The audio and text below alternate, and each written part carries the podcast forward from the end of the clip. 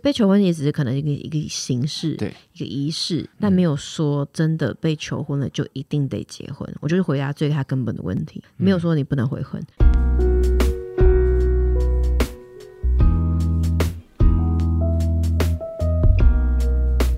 Hello，大家好，我是 Morris，嗨，我是 Blair，今天乘客信箱，没错，而且我们上上集的乘客信箱欠大家蛮多，因为上上集那个时候一方面时间太短，嗯。二方面我们就是想说不要硬把它讲太长，对，好像在拖台前的感觉。我们今天把它讲扎实一点好了。好，哎、可是我要回归到你好像很久没有唱歌开场，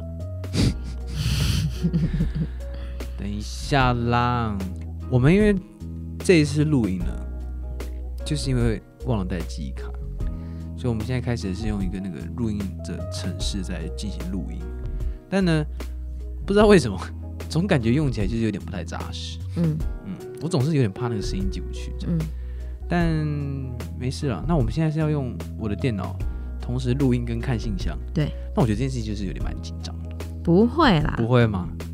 好啦，我等一下信箱，你跟大家聊一聊吧。各位各位，下礼拜就是圣诞节了，你们这一周应该都很忙碌的在准备送圣诞节礼物啊，或者是交换礼物，是不是很多很多场子要跑？那因为我之前也是那种交换礼物的过来人，嗯，其实有很多想要送很厉害的礼物啊，或者是送很温暖、送进心里面的礼物。嗯，那我上礼拜呢有上一支圣诞礼物推荐的影片，我这边顺便帮自己的影片打个广告，嗯因为我自己知道你在这种细节，不管是新年呐、或者是哎，现在尾牙季也差不多到了嘛，很适合整理一个送进心坎里的暖心礼物清单。那大家可以去我的频道上看，那么大家就可以讲一下。最主要一个商品呢，是我们那天干出了第二样宝宝，宝宝，宝宝是什么？我们第二样宝宝是护手霜。然后我们是延续我们花样集萃最热卖两个口味，海洋跟玫瑰。哎，有你爱玫瑰，玫瑰。对。然后他们有就是延续原本这个味道，出了很很棒的护手霜。我自己试了非常多个样，才最终试到一个我最满意的版本。嗯，对，然后它这个护手霜是走一个不会太油，就是你擦完之后你会有保湿感。嗯，你真的再给它三到五分钟吸收，你用手机、用电脑都是很清爽的。嗯因为有时候真的太油、太保湿会让工作起来，尤其是我们这种很忙碌，想要临时补水保湿一下，会觉得很不方便。是。所以我真的调配调这个选超久。Anyways，反正我们圣诞节有一个礼盒，就是花香几萃加护手霜的一个新的组合搭配，大家可以到我们官网看 n i n e t a g a i n c o m t w 拍手十九 again，好不好？啊，可以了。工商时间结束。工商时间结束？好，我们要回到我们的乘客信箱。好，就大概刚刚就是在看了一下，嗯我发现啊，因为你的粉丝真的众多，嗯所以大家真的就是在环绕在这个感情啊、情绪啊，嗯，对，所以其实我觉得在这个世界上，还是很多人会为情所困。不是啦，我觉得是因为我们没什么专精的东西可以问，你懂吗？哎。比如说我们今天是理财频道，他们就会问理财的东西啊；我们是嗯，运动频道，他们就运用运动的东西啊。可是我们两个今天就是他们以一个追随你，然后喜欢你的生活形态、你的，理想的人，他们就会问很多他们感情或者是在生活中遇到的嗯。任何情绪上的障碍。嗯，但我觉得其实能够解决到大家的情绪上的事情，我觉得也是蛮好的，嗯。因为其实说每个人经历的事情跟每每个人经历的生活，其实真的都不一样。对，你说一百个留言里面，我每个人生活你要说都一样，我觉得这是不可能。基本上每个人都有很大的不同，对，不管你生长的地方还是你求学的环境，那我觉得每个人其实能够看到的事件其实都是不一样的。所以我觉得我们能够用一个比较呃换位思考的方式去提供大家一些情绪消化方式，我觉得我们一直都没有办法给大家，就说你们必须该怎么做。啊，所以我们要锐利一点，对，我们应该都是我我们们都太温柔了，我们都是跟大家说啊，积极向上啊、真的对啊，努力阳光。我们要就是再犀利一点。对对对，我觉得我上一集乘客身上蛮犀利的，嗯，上一集其实算蛮我蛮凶的。对，但我觉得这样可能才有效，好，那我们直接来吧。好吧？我们今天就是用问，我来念，然后你来回答，就是我们用交错，因为我们原本都是你问你回答，我问我回答。我们今天也没有啊啊，我们真的是一个人问，两个人一起回答，好不好？啊，可是我觉得好，可以可以，我觉得蛮好的。好，那我调整一下麦克风。哎呦，第一个问题是来自 Phoebe 的 Phoebe，她后面的有一个引号，后面是写平凡的名字伴随烦恼痛心的故事。嗯，他的故事多痛心呢。好，我们来看他的故事，好吧？他说：“你们好，吸收大家的疑问跟烦恼的你们辛苦了。”他说：“我们，嗯他是今年的岁数，他还蛮年轻的，今年十七岁，与男友交往五百多天。嗯，太小了啦，十七岁。不是啊，你要身为前辈去回应嘛。我们我们就是照着顺序去消化大家的问题嘛，好好好不好？他小我十岁好，。小你十岁，那你小我快二十岁。好，他说他们是高中同学，他们的父母在这个交往的初期都很喜欢我，时常邀请我到他们家吃饭，但因为时间配不上，他也不敢跟他爸妈说有男朋友。他们希望上大学之后再交，所以没有答应。有一次出门旅游，他的爸妈买了小礼物给他，那他的爸妈也是跟有跟大家承认讲他是女朋友，但是其实都还年纪很小。反正某一次前两天的时候，她的男朋友偷偷跑出来见她，他看了她的手机，才发现她的爸妈其实已经不喜欢这个人一些时间，但是一直没有跟她讲。嗯我觉得其实这边就可以切分两个问题，嗯第一个到底该不该看另一半的手机嗯哦，然后第二个就是如果今天你发现你另一半的家人不喜欢你的时候，你该做怎么处理？这好像感觉类似之前有回答过。我觉得可能有一点类似。好，那我们先回解决第一个。你好，觉得？我觉得看手机这件事情可以这样来讲，我们之前没讲过看手机吧，对不对？嗯，你觉得怎么样？我觉得没有不行，也没有一定要。我觉得你可以，没有不行。好，你没有不行给他看，嗯。但是你没有，你也没有一定要给他看。嗯。那如果说今天你的另一半就说我要看你手机，我可以给他看。嗯。就这样，对。好好啊，这样子。应该说两个人彼此信任，两个人彼此没有什么好隐瞒的，其实就可以。但是这又牵涉到很多人觉得没有隐私啊，觉得手机是一件自己的空间啊，怎么样，这就另当别论。但我自己是觉得，如果你们俩今天感情是健康的话，嗯。两个是健康的，其实一你没有什么好隐瞒的，二嗯你就是很坦荡，三他要看，他也可能就是看一些轻松的东西。是，但如果你今天是想要看那个人，你要想一下，你要看别人手机的时候，你会带给别人什么压力？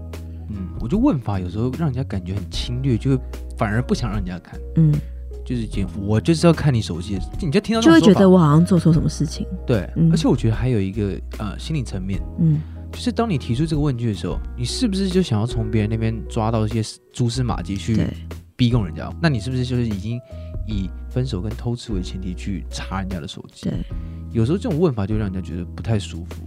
嗯所以你说可以，但也不一定。我觉得这个想法蛮好的，但是可能这个的建建立情绪上就是说，你觉得你没什么的状况，但是我我自己我还是会回绕到，就是这个问法不能太有侵略性。如果你今天就是已经带着那个来抓抓包的那个来看我手机的话，那我其实觉得那当然没什么好聊的，可是我反而会问说，如果你今天不给对方看手机，为什么？没有为什么啊，但是我从我我从另外一个角度看，就是我今天不管我用什么口气问你好了，有什么原因会让你不想给对方看？我觉得就是感觉舒不舒服而已。可能隐私啊，我刚刚说啊，就是很多人觉得那是我的隐私空间，我不想让你看我跟朋友对话或什么的。他其实没做错什么事情，对啊，可是因为我觉得让人感觉舒不舒服这很重要。我也是觉得说你能看，或是你不看，我觉得都没差，我也不会觉得说有什么东西是藏着。但是如果今天这个东西的问法就是已经觉得说我好像从别的地方感觉到嗯你是不是喜欢别人，所以我是来求证，对我就会觉得说好像在第一派就已经不受信任。对那我还是给他看，但我就会埋下一个心里面的一个疑问，对就是为什么今天会有这样子的动力导致他来看这个手机？对，合理。对啊，就算看完，好像真的如果没有东西，或者就算有什么东西，那这件事情其实也不重要了。重要就是在为什么今天会产生这个不信任感，让对方来看你对机。，你两个如果是健康的嗯感情，其实绝对不会有这个问题。哇，这个是需要很清楚哎，对，因为这个东西如果没有讲清楚的话，就会让人家觉得说你是在为偷吃找理由。这哎、可是我们回归到乘客信箱，嗯，他今天没有做任何偷吃，他就是看对方手机，只是看他跟他家人的对话。对，所以现在不能以偏概概全的觉得说，哦，偷看手机他就是偷吃，是他搞不好有跟他朋友对话，跟他家人对话。对我我我我懂了，我只是就是所以，我再回到我刚刚的，我说，如果是健康感情，他会分享很多对他来说重要的事情。嗯。对我来来说，家人跟我的沟通是重要的，我就会在他发现这件事情以前，会跟他沟通这件事，嗯。他就不会以一个发现之姿发现你家人怎么样怎么样，我会先拿出来沟通说，哎、我们可能需要哪些改进，嗯然后我们需要去做什么措施，怎么样怎么样。嗯，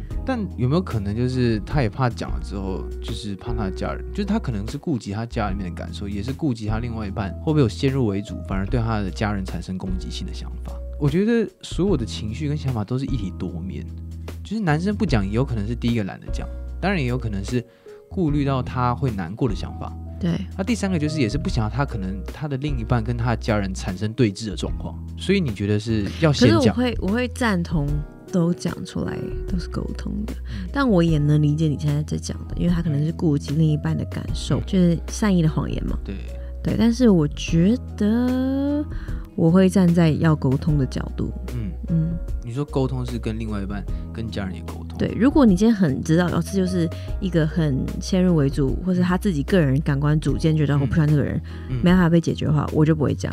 可是如果你发现他这个家人对我另外一半有什么误会，嗯或者这个家人对这个另一半有什么其他的见解，我就会去去沟通。我就说，哎、这个是不是中间有什么误会？这个中间是不是有什么可以沟通，或者是让这件事情更进步的地方？嗯，我觉得蛮好的，嗯，给过。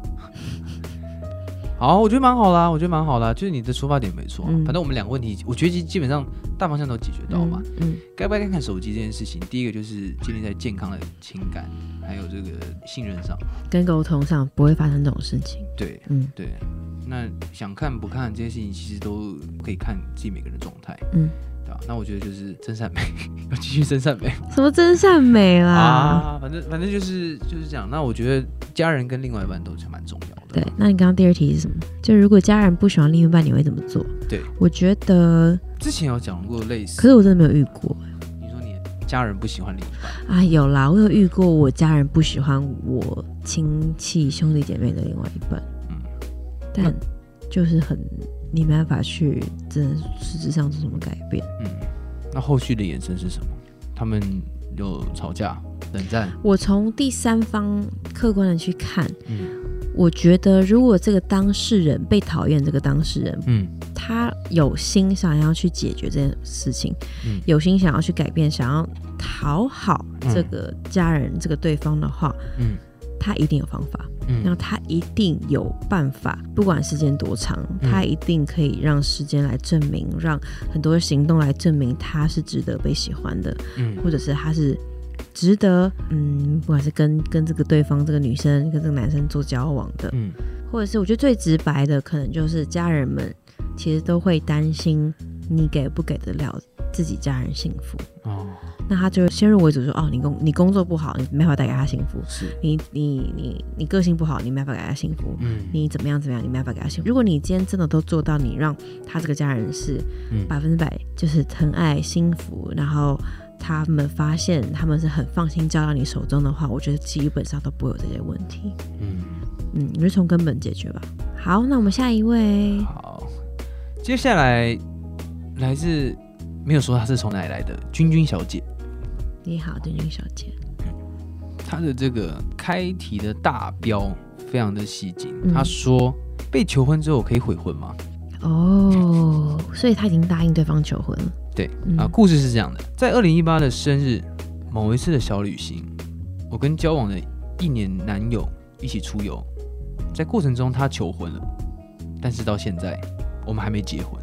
你刚刚你在看手表什么意思？哦我在看到底几年啊？现在二零二零嘛，他说一八年到现在，所以两年了。所以他这件事情发生两年，对他从求婚到现在已经两年，他没有结那那真的蛮久的。OK，他说：“我必须要说，我现在好像真的对结婚有点冷却。嗯求婚之后，我们为了住的地方看了很多的房子，但是因为价钱条件，我们一直没有找到合适的住处。之后也发生了疫情，房子这件事情就遥遥无期。唯一现在为结婚的承诺，就只有买了戒指。然后现在我们为了买房，也开始有很多的争执。举例来说，没有买房子租也可以。那我们没有地方住，那如果说家里面饱和了没有办法住，或是各自回各自的家，那我们干嘛还要结婚？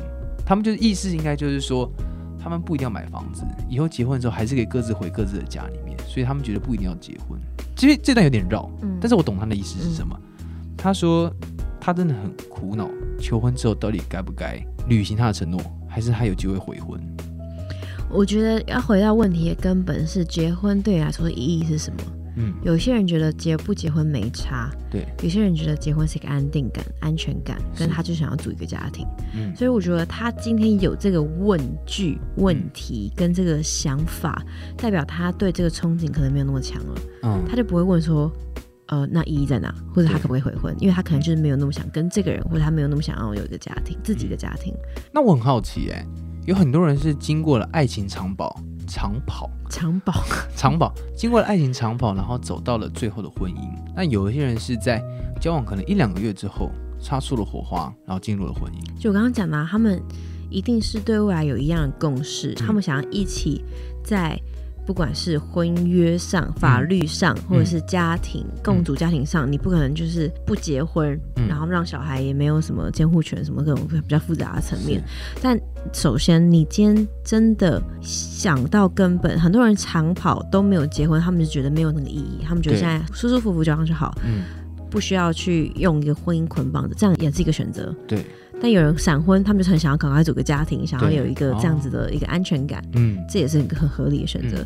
所以我就说，如果他当时候哎答应他求婚，代表他嗯想要跟他有一个稳定的关系了。嗯，但因为今天很多实质上的问题，是。家里的问题啊，住哪里啊，分开，我我觉得分不分开又是另外一回事。是，他今天可能有点觉得，你回到各自家里没有住在一起就不能在一起，或不能结婚，我是问号。嗯，因为还是有很多组成家庭或是有婚姻的两方没有住在一起的，嗯还是很多这种例子。是，嗯然后再来就是你们一起对未来的憧憬有没有是一样的画面、一样的蓝图？嗯，你们有有没有一起想要生小孩？有没有想要一起打造一个自己属于自己的家？对，我觉得君君已经对这个感情已经没有什么热忱。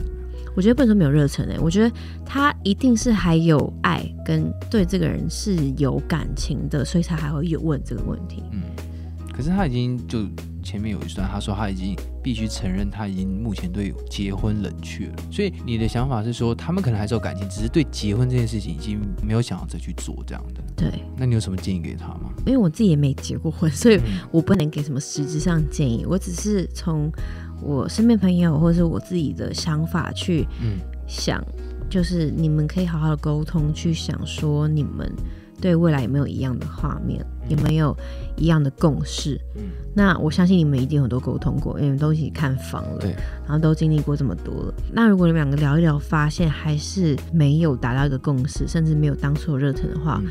不需要被被求婚了而被捆绑着，嗯。就是被求婚也只是可能一个一个形式，对，一个仪式，一个一个嗯。过程，但没有说真的被求婚了就一定得结婚。我就是回答最他根本的问题，没有说你不能悔婚，而且这也不叫真的悔婚。当时候想要结婚就是一个当下的情绪，对，也是你们真的有深思熟虑过嗯。后，但因为真的世界会变，疫情，你的家人、你的工作，什么都会去影响这个关系。嗯，对啊，我觉得现阶段如果你后悔的话，只是为了这件事情做一个止血。嗯，如果你今天真的是为了结而结，或是为了一个想要让这个感情去做一个据点嗯。而结，那我觉得你后面可能会赔上你的人生，嗯。或是可能如果真的有了家庭、有了孩子，嗯。那个时候如果你再说你想退的话，我觉得你要去承担的责任会更多。嗯。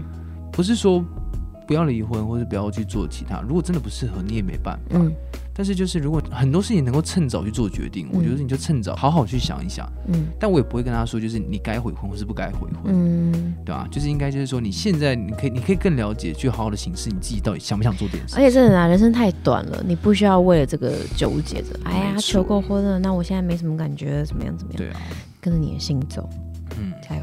好，我们帮你加油。好，那我们要进入下一题。好，接下来是来自桃园的 Ashley，嗨，他的信件内容就是他的标志是写说 Blair，嗯你习惯现在了吗？他说，旅行城市的大暖，因为疫情在台湾待了很长一段时间。刚开始会看你 PO 想念飞行日子的线动，但后来参加读书会和开了第二间公司以后，似乎就没有再看到类似的动态与文章。想请问你是否习惯了，或是你有没有闪过一丝感觉，好像长居在台湾也是不错的选择？我觉得 Ashley 问这个问题不错，嗯因为我自己应该已经没有在问自己这个问题了。嗯。所以我觉得反而是可以顺便整理一下我自己现在的心情啊、情绪。嗯，我觉得刚开始我会一直说啊，好想念出国，是因为我真的蛮不习惯我之前出国的频率，跟嗯突然间没办法出国那个、哦。那个那个生活的转变。嗯。但是我没有说我不喜欢在台湾，我从来没有说我不喜欢在台湾。我的家人在台湾，我家在台湾，我的熟悉的生长环境在这，嗯。我爱的朋友，我爱的所有亲戚、朋友、爱人全部在这，嗯。所以他们能给我的远超过于我在旅游上所得到的。嗯。只是我太习惯了之前可以飞来飞去的生活跟日子，哦我也不是说长居在国外，因为我嗯。回台湾还是会花时间用力的跟他们相处。对，所以我我习惯了吗？我好可以说我习惯了吧，就是嗯，开始会习惯的时候，我下礼拜就是下个周末还在台湾，嗯。我下个月还是会在台湾，嗯。但是在台湾真的没有什么不好，对，我本来就知道，嗯。然后我更能去发掘跟把大家都召集起来，去发掘台湾的好，是。比如说好露营这些事对。情，不会再讲。嗯。对露营啊、爬山啊，或是嗯。就是在家里小酌啊，嗯尤其是我现在，我就觉得哦，这段时间也不错，因为我现在很多时间在台湾，我就可以固定参加读书会，嗯固定参加很多商会。是以前我答应人家，我可能不知道，因为我可能下周末又要出国，我没办法一次答应整个可能一嗯季的活动等等，嗯所以就变成真的有很多好处。是当时候因为真的太想念出国，你没办法马上说哦，住在台湾好好哦，怎么样？嗯住在台湾本来就是非常非常非常幸福的事情，嗯然后我也非常珍惜我在台湾的日子。嗯那接下来一定会有大门打开一天，一定大家还会回到恢复到之前的生活嘛。对，那我也很期待那天的到来，只是我们都可以利用在这个时候好好的陪伴家人，嗯。好好的沉浸自己，跟自己对话，嗯。找到自己的兴趣，甚至找到自己的爱人。是。找到自己的共同嗜好的圈子，因为你有固定的时间可以跟他们有固定的 routine 可以相处，嗯。所以我觉得这是我的改变。嗯，对，我觉得蛮好的啊，因为其实简单讲，就是因为疫情的调整，嗯，现在你也不得不习惯现在的生活，对，对啊，那等到哪一天可以恢复正常的往来，你就还是会继续适应你未来的生活。对，我觉得也不是真的适不适应，而是嗯。我非常喜欢我每个阶段的生活，嗯。而且我一定会选择我喜欢的。只是你今天哎，你原本会习惯选的那个方向跟生活形态，嗯，突然间因为太多的因素你不能去做的时候，对会有很多的心理调试吧。OK，那他最后给了一句话是说，Q，请大家注意保暖。好，继续他说希望我有机会可以上你的真心相谈室。哦，嗯可以啊，我现在有在找素人一起来上。但是，对，就是我们要求比较严格一点，我们有些条件标准的筛选，大家可以在我粉砖，我们会开始做一些对外的召开，在 Blair Chen 的粉砖。OK，那我们接下来进入下一题。接下来是来自桃园的信，他说：“Hey Blair 跟 Morris，听一九四二月台已经有段时间了，一直都很想寄信过来，想要听听两位车站对我提问的两个问题。哦，三个问题有什么看法？嗯他第一个问题是他毕业后第一个工作会不会影响他的未来？也可以是说他的人生进入社会职涯的第一个工作会影响他未来的发展吗？当然会啊，嗯，你觉得你的第一份工作跟你后面的想要做的事情有影响吗？我觉得跟是不是第一份没有什么差，就是你之后未来的每一份工作都会影响你的未来的发展，嗯你遇到的人，你参与的领域，是你的行业别等等，都会奠基很多你对于未来的影响，好坏都有。对，所以不管是第一份、第二份、第三份都会影响。是。那他的应该是说，他有没有必要在第一份工作的时候花很多的心思去过滤、去慎选？因为有一些人会觉得说，从可能当完兵，或是从一毕业就直接赶快找一份工作衔接上，因为有些人没有很喜欢没有赚钱的那个空窗感。嗯，对，那他的意思应该就是说，他第一份工作到底有没有必要去坚持住，去 hold 住，找一个适合，还是他先赶快累积工作的履历比较重要？可是这有多难？就是有多需要 hold 住啊？我的意思是，你是需要什么半年、一年才要 hold 住，找到自己喜欢的工作吗？他说不定已经 hold 了很久啊。就是他 hold 的点是什么？一，除非他太挑剔；二，就是他想要的太高。嗯，有可能他想要打的第一份工作，呃，举例来讲，他可能某一份工作，呃，我随便讲好了，他可能想要去金融业去当类似理财的人士，但是他可能大学所学的专业并不是在这个，那他可能为了要去。拿到这个工作，他可能会去做很多证照啊、考试啊、准备啊，他在花了很多时间做这件事情，那他可能都一直在处于在花钱可能补习的这种状态。那你会觉得他要不要去找一个打工的工作或者干嘛，还是就是专心去锁定这个方向？可是这个就完全不同题目啦。你今天为了那个打工，为了那个赚钱，只是为了这个温温饱，跟你现在想要有个收入去 balance 你现在的生活，而去让你有这个时间跟余力去念书、考这些证照，去往你的那个职业迈进。对，是完全不一样的概念啊！你今天是需要这个工作的薪水，还是工作的内容？嗯，你现在讲这个举例有点是哦，我现在需要一笔钱。对，他的举例是说，第一份工作是做行销相关，对，但是后来他要想往科技业去转，对，嗯，他就觉得说，你觉得会影响到这个吗？就是他可能以后想要去做科技业，但是他其实的工作是行销，哎，可是他已经在做了吗？目前看起来是还没有，他还在找。他只是说，他举例来说，他第一份可能前期想要先用行销去打底子，但是他后面可能想要做科技。可以啊，科技也有行销啊。嗯，对啊，就是没有那么局限。如果你今天你还年轻，你还很多时间可以去做测试自己喜欢跟热情在哪里的话，真的多去尝试。要不然你做完行销，你发现你超喜欢行销，你超喜欢做品牌，超喜欢做策略等等。嗯。我自己的想法是觉得说，我从毕业之后的每一份工作其实都有很大的不同。对，就你多尝试啊。对，像我可能前期也是做呃行销啊，我可能也有办过活动啊。我后来也去当光当媒体这个的线就有很不同，就很不大不一样。可能一开始做美食旅游，嗯，后来转型又去做运动跟呃休闲生活之类，就有很大的不同。但我觉得会碰到一个问题，就是有一个不适应的感觉，再加上。可能你到底习惯了这工作之后，你该不该去跨出去去做别的工作，陌生的领域？其实你熟悉一个工作之后，其实真的会没有勇气去往外面跨。但是你不跨的话，你可能就会一直待在同样的产业里面。我自己的状况是这样啊，所以我觉得他说的是说他到底有没有可能会影响到未来？我觉得如果他前面的工作第一份工作做得很舒服，他可能就会失去那个往外跨那个动力。会不会影响到他下一份工作？我觉得那就要看他自己。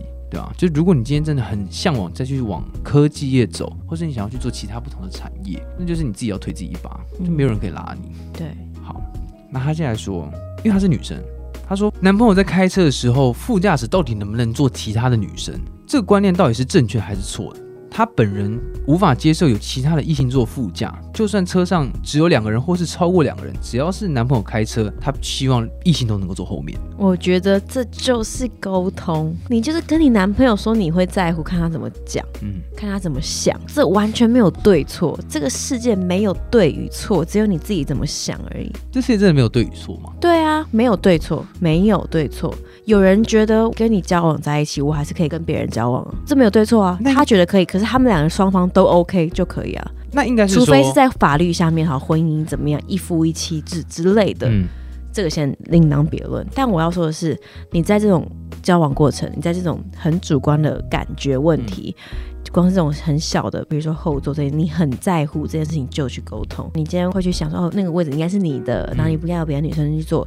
这种占有的感觉，或者是哦，不要说占有，就可能这种不舒服感觉，我也能理解。嗯，但你有没有让你男朋友知道？那他知道之后，他的反应是什么？他给你回馈是什么？是，他有没有正视这个问题？还是你有让他知道你真的很在乎？还是你只是因为不敢，所以就随便带过？